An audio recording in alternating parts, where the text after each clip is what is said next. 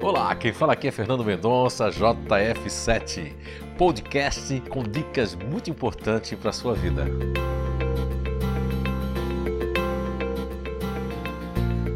Olá, então estamos de volta com mais uma série, mais um podcast.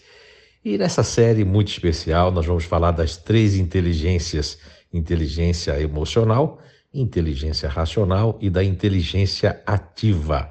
E quando estamos falando de inteligência emocional, eu gostaria de fazer uma parte para que vocês possam não confundir, né? A tão falada aí inteligência emocional. Aqui a nossa inteligência emocional, ela é baseada num campo que esse campo, né, um filtro chamado que todos nós temos esse campo dentro de nós, é chamado de BNI, Base Natural de Inteligência Emocional.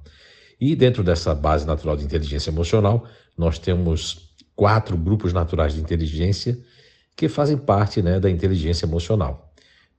Quero salientar de que quando aqui me refiro à inteligência emocional, estou né, abordando na sua visão natural, através da qual ela se manifesta dentro de nós e, e não na sua forma mais comum, veiculada pelas correntes convencionais, interpretativas do comportamento humano, por via da qual ela tem sido mais conhecida ao longo dos anos, ok?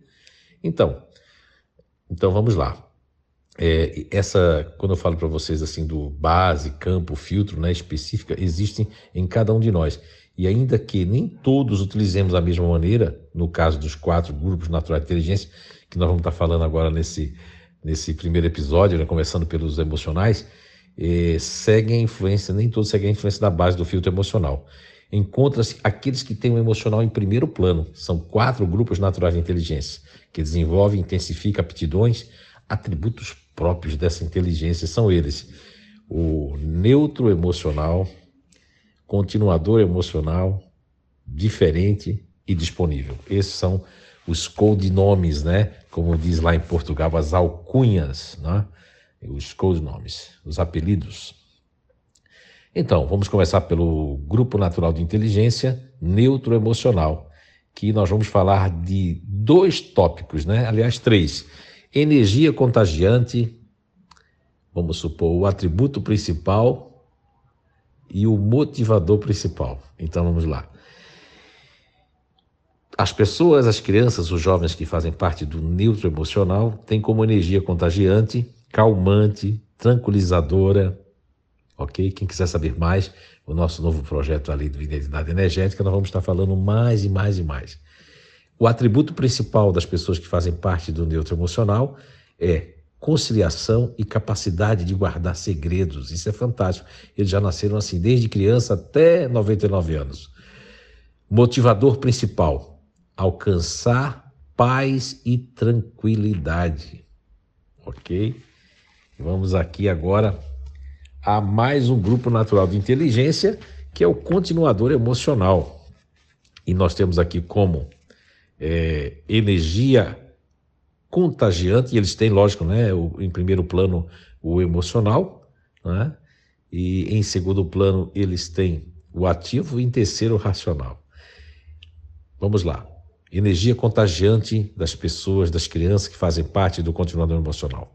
Fiel, fidelidade, são aconchegantes, principalmente com as pessoas do grupo, da família e aqueles que eles têm como amigos, promove ligações fortes entre as pessoas, né? ok? Fazendo com que se agrupem.